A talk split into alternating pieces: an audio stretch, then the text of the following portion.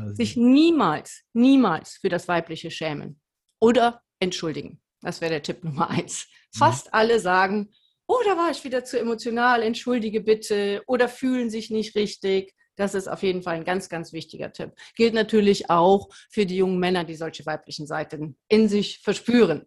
Ne? Niemals dafür schämen und sich niemals dafür entschuldigen.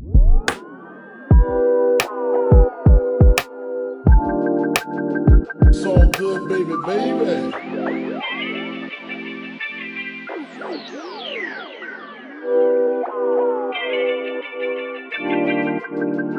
It was all a dream. Hallo und herzlich willkommen zu Coffee Break und einer neuen Episode. Ich bin dieses Mal nicht alleine. Ich habe äh, einen unglaublichen Gast bei mir und das ist die gute Ines.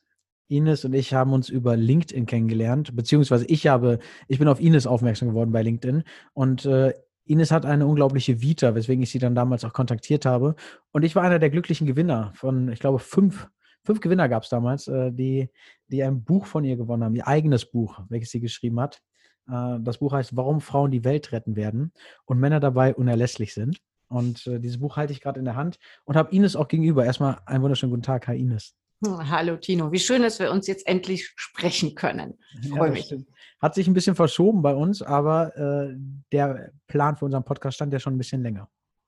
Das ist wahr und jetzt äh, sind wir zusammengekommen und alles äh, wird gut. Und alles wird gut, alles ist auch gut. Äh, Ines, ich habe dich jetzt immer so ganz grob angekündigt und äh, ein Intro, Intro äh, für dich eröffnet. Sag du doch mal ein paar Worte über dich für die Leute, die dich noch nicht kennen, weil es gibt bestimmt einige, die schon mal deinen Namen gehört haben. Wo hat man das, den vielleicht schon mal gehört? Also, mein vollständiger Name ist Ines Imdahl. Ich habe ja auch einen Nachnamen. Und ähm, ich bin Diplompsychologin und ich bin in der Forschung unterwegs, in der Markt- und Medienforschung unterwegs. Und da kann man mich auch schon mal kennen, also in der Branche äh, von Unternehmen, von größeren Unternehmen, die selber Marktforschung machen. Da kann das schon mal sein. Aber man kann auch vielleicht schon mal im WDR meine Sendung gesehen haben oder mich vielleicht mal als Speakerin gesehen haben. Naja, und am allerbesten kennen mich natürlich meine vier Kinder. Wo soll ich anfangen?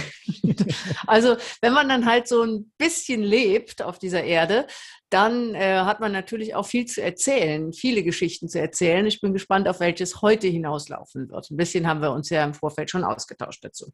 Das stimmt. Wir haben aber keinen klaren Skript, deswegen weiß ich auch noch nicht genau, in welche Richtung das Ganze gehen kann und mhm. auch gehen wird. Äh, ich stelle ganz gerne immer diese, diese Frage in die, in die Vergangenheit bezogen. Also wir gucken immer mhm. ganz gerne mal zurück und äh, da vielleicht als Einstieg, wenn du auf die zwölfjährige Ines äh, zurückschaust, hättest du gedacht, dass du da stehst, wo du jetzt stehst? Oder was hast du damals von deinem Leben gedacht?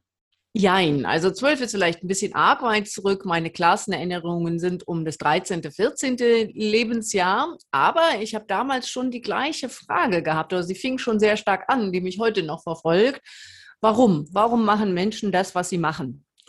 Und diese Frage hat mich bis heute nicht losgelassen, weil ich sehr früh mich für einen Philosophie-Leistungskurs entschieden habe. Und da ging es ja von Platon über Descartes, über Kant, über Heidegger, Phänomenologie äh, immer um die Fragen des Erklärens. Und mich hat immer interessiert, weil ich habe mich da furchtbar darüber aufgeregt als Kind, mich haben meine Freunde, die angefangen haben zu rauchen, haben mich total genervt. Das fand ich schrecklich. Ich konnte das nicht nachvollziehen. Und dann gab es ja in der Schule, das kennst du ja vielleicht auch noch, ich weiß nicht, ob das heute in der Schule noch so ist. Meine Kinder sagen ja, aber vielleicht nicht in allen Schulen, so Aufklärungsvideos, was passiert, ne? was mit den Beinen passiert, mit der Lunge passiert, Krebs und so weiter. Heute steht es ja sogar auf den Packungen drauf. Und die Raucher bei uns in der Schule sind danach auf den Schreck eine rauchen gegangen. Dann habe ich gedacht, das passt nicht. Also, ne, wie kann man, wenn man so aufgeklärt ist, trotzdem sich so verhalten? Das hat mich also sehr lange umgetrieben, tut es auch noch. Und so bin ich dann zur Psychologie gekommen, ganz zum Schrecken meiner Eltern. Aber ich war immer der Schrecken, glaube ich, meiner Eltern, weil ich schon als Mädchen zur Welt gekommen bin und nicht als Junge. Und ich sollte unbedingt ein Junge werden. Ähm, das habe ich auch in dem Buch geschrieben. Ne? Also wir haben ein Buch geschrieben, weil eine Psychologin, die eigentlich ein Junge werden sollte und eine Boulevardjournalistin, die Green Janine geworden ist, für die Diversity und Weltrettung brennen. Ein Grund, warum wir das Buch geschrieben haben. Also zurück zum Schrecken meiner Eltern. Ich war also schon äh, nicht der gewünschte Junge und wollte dann auch noch irgendwann Psychologie studieren, obwohl ich doch gut in Mathe war und hätte eine Banklehre machen können. also alles nicht so richtig so gelaufen, wie Sie sich das vorgestellt haben. Ähm, aber ich war sehr überzeugt davon, dass wenn ich das mache, was mir Spaß macht, wofür ich brenne, was mich interessiert, dass ich damit auch mein Auskommen haben werde. So ist es auch gekommen. Ich habe damit ein Auskommen, gar nicht mal so ein schlechtes. Aber äh, sagen wir mal so, es gibt schon auch äh, Freunde und Freundinnen in meinem Bekannteskreis, die es zu anderen Einkünften gebracht haben. Also ich nage nicht am Hungertuch, aber äh, ich glaube, in so einer Top-Management-Position in großen Unternehmen verdient man schon mehr als als Unternehmerin, ähm, gleichwohl es uns wirklich nicht schlecht geht. Okay, erstmal vielen Dank. Du, äh, da, da, da klingen bei mir die Alarmglocken, wo ich so gerne reingehen wollen würde. Äh, du hast, du hast gerade gesagt, das habe ich nämlich auch in deiner letzten Story oder in einer deiner Stories mitbekommen, du wirst es im Buch auch erwähnt haben, ähm, das Thema, äh, du bist als Mädel auf die Welt gekommen, du hättest lieber, also deine Eltern hätten sich eher einen Jungen gewünscht. Hattest du da viel Leistungsdruck, den du, den du hätt, hast handeln müssen in, in jungen Jahren? Also ganz im Gegenteil. Es war so, dass ähm, meine Mutter mal gesagt hat, als ich fünf war, wenn du ein Junge geworden wärst, hätten wir keine weiteren Kinder. Als ich die mit 30, 32 darauf mal angesprochen habe, konnte sie sich da nicht wirklich dran erinnern. Aber mein ganzes Leben war daran ausgerichtet, zu zeigen, dass Mädchen eigentlich die besseren Jungs sind. ähm, so, also nach dem Motto, ich erfülle das alles auch. Also ich hatte den Druck für mich, weil ich immer beweisen wollte, dass ich liebenswert bin. Ähm, meine Eltern wollten das eigentlich gar nicht so. Die wollten, dass ich ein typisches Mädchen bin, insbesondere meine Mutter, ähm, die es viel lieber gesehen hat, dass meine Schwester, die danach kam und dann erst kam der wichtige Junge, ähm, die viel lieber gesehen hätte, dass ich da auch so eine klassische, typische Mädchenkarriere eingeschlagen habe. Also Teilzeit, äh, Mutter werden. Sie hätte geschworen, dass ich niemals Kinder bekomme, was nicht der Fall ist. Ich habe ja vier. Ähm, und äh, dass ich eben wirklich so eine ganz männliche Rolle einnehme. Und da schließt sich auch schon fast der Kreis zu dem Buch, denn in dem Buch beschäftigen wir uns ja vor allen Dingen damit zu sagen, dass es in Deutschland immer noch sehr viele Klischees rund um das Männliche und das Weibliche gibt und es viele Frauen eben versuchen, um es zu schaffen, sich am männlichen Maß orientieren, also tough zu sein, nicht emotional zu sein, äh, eben im Grunde mit den Männern mitspielen zu können. Und wir haben gesagt, das ist eigentlich falsch. Das schadet den Männern und den Frauen und dem männlichen und dem weiblichen. Es ist viel, viel besser zu sagen, lass uns endlich mal das Weibliche, die weiblichen Skills auf die gleiche Ebene heben wie die männlichen. Das hilft uns nämlich allen und entlastet alle. Also es ist ein Lebensthema, was eigentlich von Anfang an da war und was mich ähm, vorangetrieben hat. Also diese beiden Fragen, Diversity, was ist mit dem Weiblichen und warum machen Menschen, was sie machen, obwohl es total verrückt ist. Was ist deine Antwort warum machen Menschen, was sie machen, obwohl es verrückt ist? Naja, da gibt es natürlich ganz viele Antworten drauf. Wir haben große Rauchstudien gemacht, aber in a nutshell, also wäre es so ähm, zu sagen, weil Menschen eben überhaupt nie vernünftig handeln, sondern komplett irrationale Wesen sind. Nicht nur emotionale, sondern komplett irrationale Wesen sind. Es wird noch lustiger. Sie begründen auch immer noch rational, warum sie irrational gehandelt haben. Also das ist in a nutshell, äh, wir sind kompliziert und es gibt nie nur einen Grund für das, was wir tun. Okay, da stimme ich dir auf jeden Fall zu. Auf jeden Fall, auch wenn ich auf mein eigenes Verhalten gucke. äh, ja, muss ich, muss ich ganz ehrlich sagen. Also es gibt manche, manche Verhaltensweisen, ähm, die, die ich definitiv rational versuche zu erklären, die aber total irrational sind. Okay, kommen wir zurück zu dem, kommen wir zurück zu dem Buch, beziehungsweise kurz vor das Buch noch einmal, oder kurz vor die Zeit vor dem Buch. Ähm, du hast vier Kinder, du hast, äh, du, du, hast ein eigenes Unternehmen, du ähm, bist unternehmerisch unglaublich erfolgreich, du kommst im, im ich glaube im WDR ist das Ganze, im WDR wirst du gezeigt, du hast deine eigene Sendung. Ähm, du bist Buchautorin. Ich meine, was hast du nicht gemacht? Ich meine, was hast du nicht gemacht und äh, was hat dir, was hat dich dazu bewegt, äh, Autorin zu werden? Also wie kam dieser Schritt? Okay, welche Frage beantworte ich zuerst? Was ich nicht gemacht habe. Keine Karriere in einem großen Unternehmen. Keine Doktorarbeit geschrieben, habe ich einmal versucht, zweimal sind mir Doktorväter weggestorben, dann habe ich gesagt, was soll's, lasse ich das eben. Oh. Ähm, ich, und ich habe mich nie führen lassen. Ich sage immer, ich bin unführbar. Das sind Dinge, die ich nicht gemacht habe. Und glücklicherweise habe ich mich noch nie scheiden lassen. Das finde ich okay. auch gut. so. ähm, wie bin ich Buchautorin geworden? Eigentlich hatte ich Deutschlehrer, die mir gesagt haben, du kannst nicht schreiben. Und man dann irgendwie so denkt, okay, und irgendwann in meinem Leben, es ist jetzt rund acht Jahre her, acht Jahre, ja, ähm, habe ich angefangen, so kleinere Sachen zu schreiben und bin Handelsblatt-Kolumnistin geworden. Habe über Werbung geschrieben und äh, jede Woche, zwei Jahre lang, sehr viele Kolumnen. Und darüber ist dann ein Verlag auf mich aufmerksam geworden, der gesagt hat, äh, wollen Sie bei uns schreiben? Und dann habe ich das erste Buch geschrieben, das hieß Werbung auf der Couch. Da wollte ich eigentlich nur die Sachen so zusammenstellen, diese ganzen Kolumnen, weil ich gedacht habe, ein zusammenhängendes Buch, oh mein Gott, das schaffe ich doch nie. Naja, es ist ein zusammenhängendes Buch geworden. Und danach habe ich eigentlich gemerkt, ich bin da kreativ. Ich muss schreiben. Ich schreibe viel auf LinkedIn. Ich habe unglaublich viele Sachen veröffentlicht, eigentlich in den letzten zehn Jahren. Viele kleine, kurze Sachen. Und dann kam eben das zweite Buch jetzt, ähm, als Janine auf mich zukam. Die haben, wir haben gemeinsam während der Corona-Zeit viele Events äh, bestritten. Sie hat moderiert. Ich war da als Expertin zum Thema Diversity. Sie ist ja die Top-Nachhaltigkeitsexpertin in Deutschland. Und dann rief sie mich irgendwann an und sagte, Ines, komm, wir schreiben jetzt ein Buch zusammen. Und ähm, da habe ich sofort gesagt, da bin ich dabei. Und das Buch haben wir sehr zügig geschrieben, sehr äh, gründlich dennoch recherchiert. Ja, und ähm, ich habe, glaube ich, jetzt das Gefühl, dass ich noch zwei, drei Bücher in mir habe, ehrlich gesagt. Okay, zwei, drei Bücher sind noch in dir. äh, zu, dem, zu deinem Buch mit, äh, mit Janine. Wie also die Entscheidung dazu, die habt ihr, die habt ihr ziemlich fix getroffen. Mhm. Auch, ihr habt das auch schnell geschrieben, ihr habt äh, ja. recherchiert, ihr habt es schnell geschrieben. Äh, willst du mal so ein bisschen Insights in das Buch einmal, äh, ein paar Insights geben?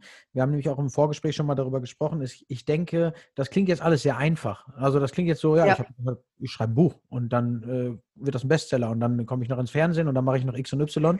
Nein. Aber ich glaube, äh, es war, es war nicht immer so. Das ist nicht immer so einfach. Vielleicht hast du da ja noch ein paar ähm, ja das, was man sieht, sind die 10 Prozent, die leuchten. Ne? Dass man im Fernsehen ist, dass man ein Buch geschrieben hat, dass man Unternehmerin ist, dass man vier Kinder hat. Was man nicht sieht, ist, ich habe vier Kinder, aber ich habe auch vier Fehlgeburten. Ne?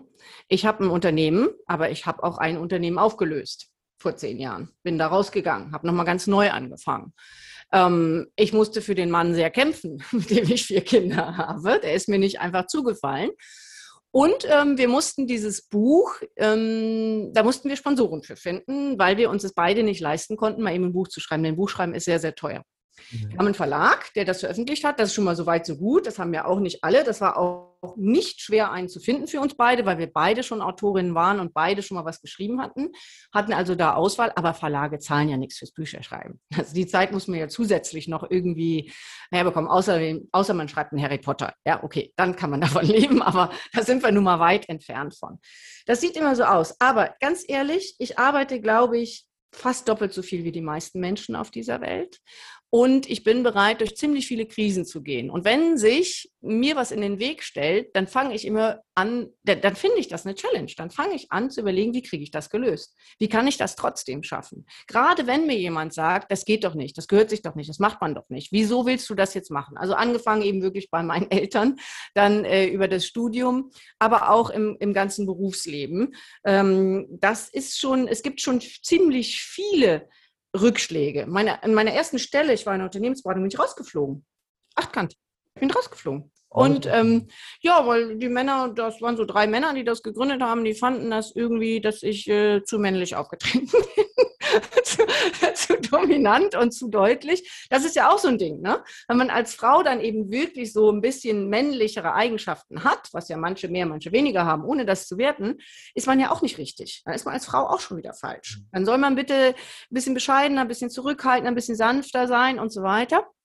So, und wenn man das dann ist, dann ist man aber nicht führungsfähig, weil es dann, dann ja auch wieder nicht. Also es ist ein Dilemma. Und mit diesem Dilemma, um den Kreis wieder zu schließen zum Buch, haben wir uns eigentlich auseinandergesetzt. Ähm, so, dann mussten wir Sponsoren finden. Dann haben wir eine Studie gemacht. Das war auch ganz schön Arbeit, also richtig wissenschaftliche Arbeit mit einem tollen Team. Ich muss die beiden Namen sagen. Das sind die Hanna Neibecker und die Isabel Keidel, die da wunderbare Arbeit geleistet haben. Man macht es ja irgendwie auch nicht alleine. Zwei junge Frauen, die mich da grandios unterstützt haben. Natürlich mein Mann auch, der unterstützt mich immer ganz wunderbar. Ähm, genau, und dann haben wir diese Leute befragt, diese Führungskräfte, und dann haben wir herausgefunden, dass diese Klischees rund um das Weibliche, sieben Stück haben wir, erst waren sechs, dann sind sieben geworden, zu emotional, zu kompliziert, zu anstrengend, dass das eigentlich alles auch Stärken sein können. Wir haben es also uminterpretiert. Und das ist der Kern des Buches, dass wir die weiblichen, vermeintlichen Klischees und Schwächen die immer weggeredet werden, wo immer gesagt wird, Frauen sind doch genauso gut wie Männer. Ja, sind sie, aber sie sind trotzdem anders. Oder das Weibliche ist trotzdem anders. Das haben wir rausgearbeitet.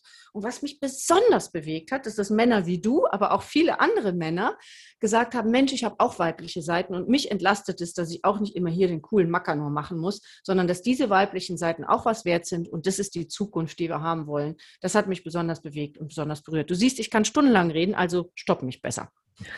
muss, du entglückst Nein, Spaß. Äh, natürlich habe ich weibliche Seiten. Ich glaube, dass das ist auch etwas, ähm, ich, wenn ich mir das anhöre, und ich meine, ich bin, ich bin nicht als Frau auf die Welt gekommen, sondern als Mann, aber ich habe weibliche, weibliche Seiten und ich habe immer diese Seiten, als ich etwas unbewusster war, äh, als Schwäche abgetan. Ich habe gesagt, mhm. warum bin ich so empathisch, warum bin ich so mitfühlend, warum nehme ich Sachen so stark mhm. mit? Mhm. Äh, aber auch, warum kann ich nicht durchgehen, knallhart sein und die Sachen durchziehen und, und so ein Ego-Ding durch, durch, durchboxen? Warum schaffe ich das nicht? Warum können das mhm. aber andere? Und warum, warum war das so cool und warum haben die immer so ein tolles Leben?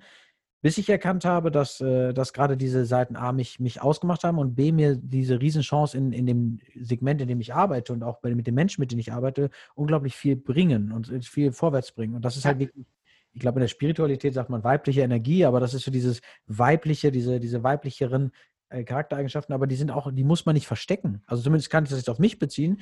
Ich möchte die gar nicht verstecken, weil die A zu mir gehören und B vielen Menschen auch helfen. Also auch knallharten Geschäftsmännern, die ich in einem Coaching habe, die, die äh, vielleicht in der Führungsetage sind und Probleme haben, Emotionen zu zeigen und vielleicht auch mal über Emotionen zu sprechen, aber gerade da den Schlüssel drin finden, Ventile zu lösen und auch zu öffnen. Also das ist definitiv richtig. Nur konnten wir eben auch in der Vorrecherche, ähm, die ich gemacht habe für das Buch, allein 13 Bereiche, ich hätte noch mehr gefunden, auch im Nachhinein habe ich noch mehr gefunden, aber 13 Bereiche ausmachen, wo das Männliche, also das typisch Männliche, nicht die Männer, das ist mir sehr wichtig in der Unterscheidung, ja, das Männliche als Maß aller Dinge gilt, wo die Männer und die Frauen drunter leiden, weil sie eben merken, alles andere ist ja erstmal nicht akzeptiert. Das öffnet sich gerade erst und da sollte unser Buch das, den Grundstein zu legen und jetzt habe ich noch mehr das Gefühl, dass du es unbedingt lesen musst, äh, Tino, und ich will da auch gerne ein Feedback von dir zu haben. Versprochen. Hier, ich committe mich. Ich werde mhm. das Buch lesen und dir ein Feedback zukommen lassen. Und äh, Wunderbar. Ich werde vielleicht auch ein Feedback als Podcast-Folge aufnehmen. Wie wäre das? Ist das ein Deal? Aber absolut. dann machen wir das genauso. Mhm. Äh, ich glaube auch, dass besonders diese Themen, ähm, ich glaube, da sprichst du auch in deinem Buch drüber, ähm, dass diese Eigenschaften von der Frau oder also diese, diese Frau, äh, weiblichen Eigenschaften im Bereich der Klimakrise oder im Bereich Rassismus unglaublich hilfreich sind oder beziehungsweise die, die Konflikte lösen können, richtig?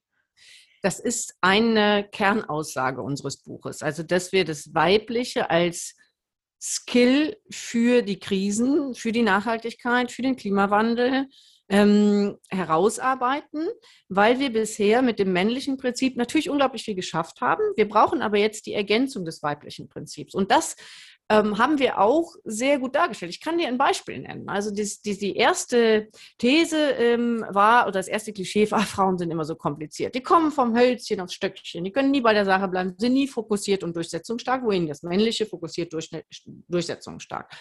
So, und ähm, mit diesem Klischee haben wir uns als erstes auseinandergesetzt und haben daraus gemacht, Frauen denken in komplexen Zusammenhängen mit sehr viel mehr Weitblick wenn man das jetzt mal vergleicht, gibt es eine super schöne, eine super schöne äh, Story dazu, ähm, die ich immer wieder gerne erzähle. Ohne es zu werten, gibt es, was das Männliche und das Weibliche angeht, einen zentralen Unterschied. Das männliche Gehirn kann man sich so vorstellen wie ein Gehirn, das aufgeteilt ist in verschiedene Boxen. Es gibt für jeden Bereich eine Box. Ja. Fürs Angeln, für die Freundin, für äh, die Arbeit, ne, für das Geld, für die Liebe, für die Freizeit. Wunderbar. Ganz wichtig ist, wenn ich in einer Box drin bin, bin ich da so fokussiert, dass ich an das andere nicht denke. Das ist der Grund, warum Männer Hochzeitstage vergessen und sowas alles, weil sie gerade mitten in der Arbeit sind. Ja, so. Ähm, meine Lieblingsbox ist übrigens die Nothing Box. Die Nothing ja, Männer haben eine Nothing Box, auf die sind wir Frauen extrem neidisch. Die setzen sich ja. abends nach getaner Arbeit aufs Sofa und können abschalten. Ja? An nichts mehr denken, alles weg, können Frauen nicht. Frauen haben immer dieses, wie beim Computer, weißt du, wenn der sich so aufgehängt hat, immer dieses dreht noch ein Kreis, noch ein Kreis, noch ein Kreis, noch ein Kreis. Und wenn Frauen ihre Partner dann fragen, ähm, was denkst du gerade, sagen die nichts. Das ist für Frauen unvorstellbar. Unvorstellbar. Unvorstellbar. So, wenn man jetzt sich das Weibliche also um das wieder von Männern und Frauen, denn es gibt ja Männer mit weiblichen Seiten, Frauen mit männlichen Seiten, also das Weiblichere vorstellt, dann muss man sagen, das ist eher wie so ein Knäuel von verschiedenen Elektrodrähten, wo alles mit allem vernetzt ist.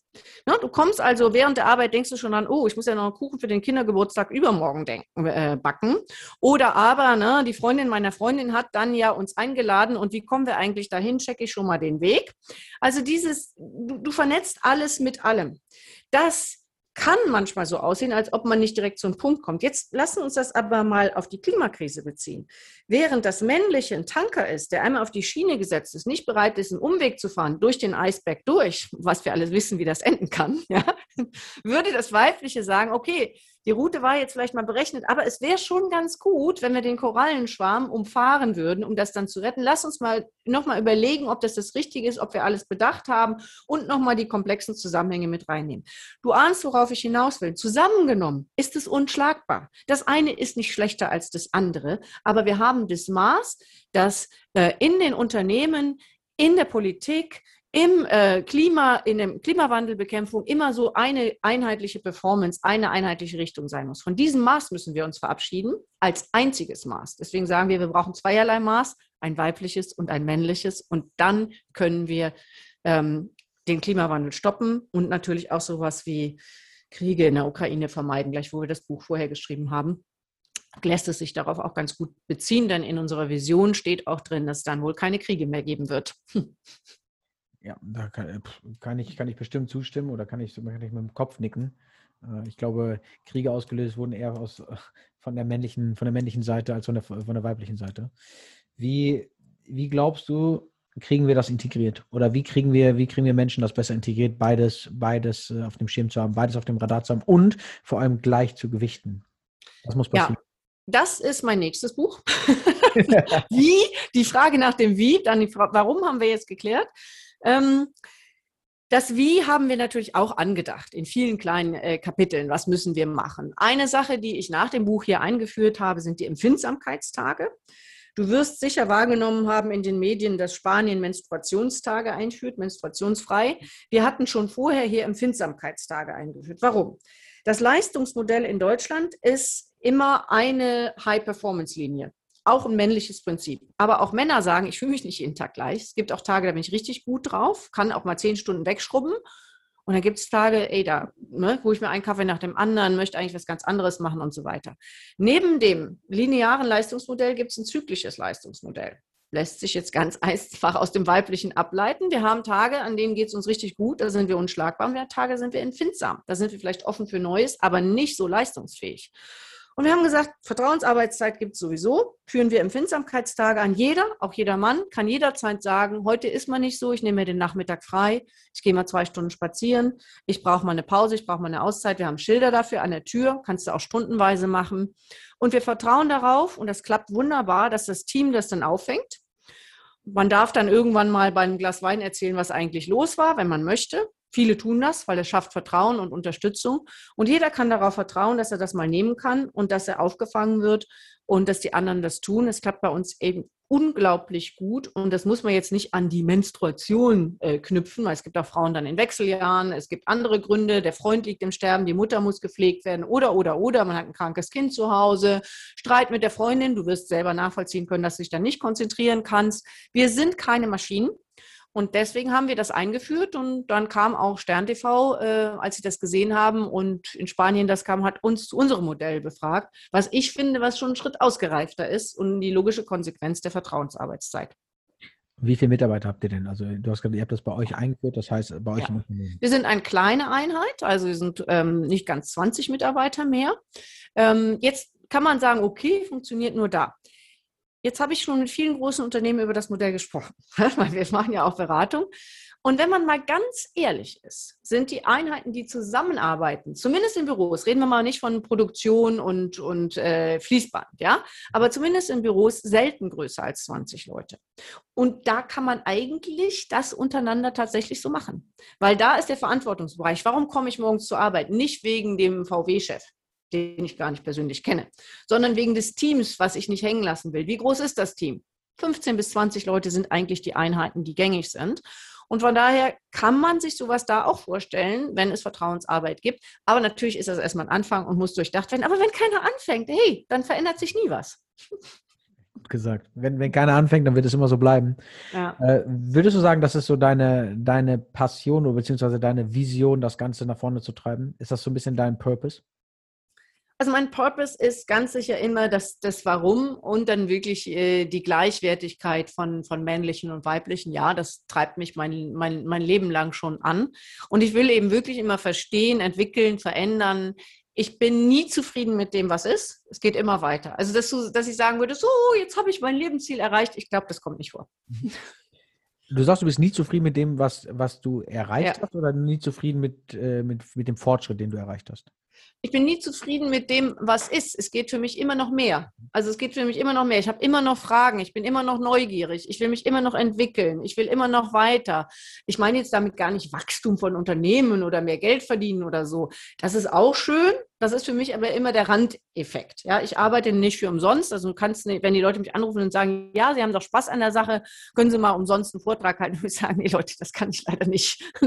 also das äh, geht nun wirklich nicht, dass ich meine Arbeitszeit äh, verschenke. Ähm, aber es geht mir eben auch nicht nur darum, das große Geld zu verdienen, sondern es ist mir auch wichtig, dass mir das äh, wirklich Spaß macht. Und damit bin ich mein ganzes Leben gut gefahren, zu sagen, ich mache das, was mir wirklich Freude macht, was mir Sinn gibt. Und es wäre auch schon ein Tipp für junge Frauen, ähm, denn dann bist du darin gut. Und ähm, dann kommt es nur noch darauf an, Partner oder Partnerin zu finden, ähm, die da an einem Strang zieht und nicht zu sagen, ja, ich gehe dann mal auf Teilzeit. Das wäre ein weiterer Tipp, aber da kommen wir gleich nochmal drauf zu sprechen. Okay. Äh, okay. Wir sind jetzt ja schon in, in der Gegenwart. Wir sind ja mhm. schon in, in, in dem Punkt, wo, wo wir gerade sind, wo du gerade stehst, wo euer Unternehmen steht. Äh, ich würde gerne noch mal einen Blick in die Zukunft werfen. Ne, du ja. hast schon mal gesagt, da wird noch ein, noch ein weiteres Buch kommen, das Wie wird geklärt. Äh, was sind denn die nächsten Steps? Was können wir von dir oder beziehungsweise von deiner Arbeit in den nächsten Monaten oder auch Jahren äh, noch erwarten? Wo, wo soll es hingehen?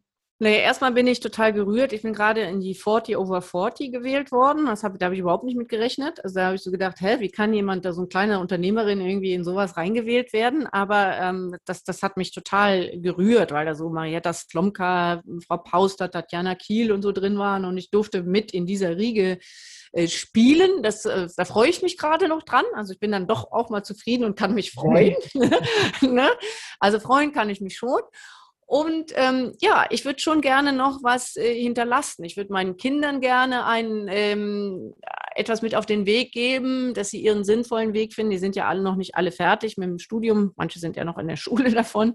Und dann freue ich mich jetzt darauf, dass ich ein junges Team habe und dass ich sehr begeistern kann für unsere Arbeit, die dahin zu entwickeln, dass sie das hier vielleicht irgendwann mal übernehmen können. Insoweit ist ja mit meiner Rente nicht mehr hin.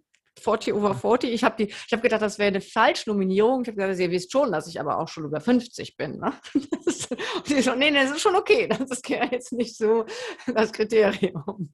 Aber wär, ein schönes, schönes Lob wäre es trotzdem. Ne? 40 ja. 50 wäre auch gut gewesen. Aber äh, man darf auch mal an dieser Stelle sagen, dass, äh, dass man dein Alter dir überhaupt nicht ansieht. Ne? Also du bist sehr, sehr.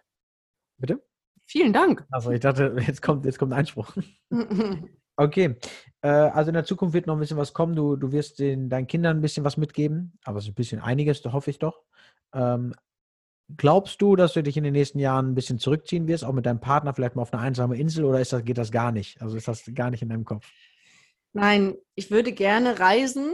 Ähm, das tue ich aber auch ein bisschen.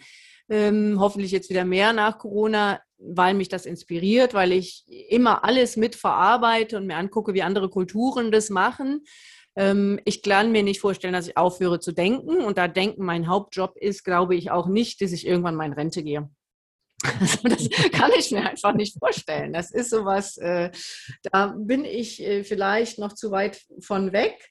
Ähm, dass äh, ich glaube ich glaub nicht, dass das mein, ist auch nicht mein Lebensziel. Ich glaube, es gibt so Menschen, die dann mit 50 oder 55 anfangen zu überlegen, okay, wie viele Jahre habe ich noch bis zur Rente?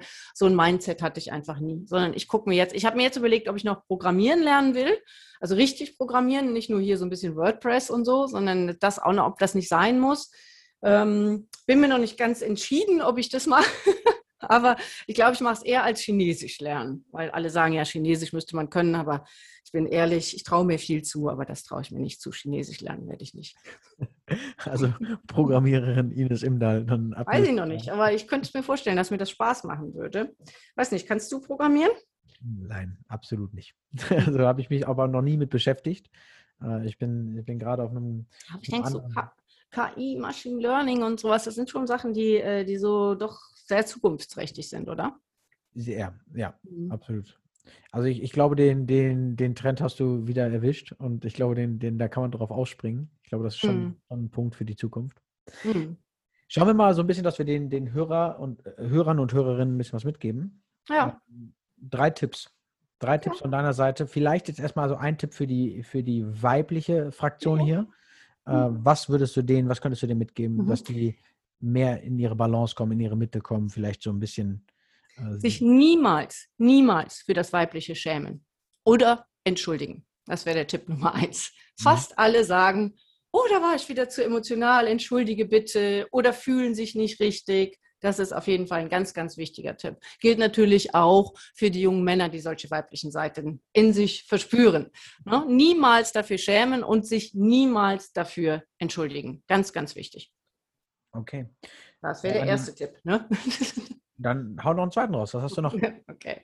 Das zweite ist, passt euch nicht den männlichen Normen an. Also wenn du nach oben kommen willst, zum Beispiel wenn du planst, Karriere zu machen, wenn du irgendwo erfolgreich sein willst, mach es nicht so wie die Männer. Sag nicht, ähm, ich muss mich anziehen wie die Männer, was übrigens ganz vielen äh, Unternehmerinnen und auch Frauen, die im Top-Management sind, gesagt wird, die müssen Hosenanzüge anziehen, die dürfen keine Kleider anziehen, die die Männer irritieren sie müssen äh, so sachlich unterwegs sein wie die Männer. Mach es nicht so wie die Männer, das ist nicht die Zukunft. Wir brauchen keine ähm, Frauen in Top-Positionen, die sich verhalten wie Männer. Das können die Männer viel besser. Ne? Diversity heißt, dass wir weibliches und männliches haben. Mhm.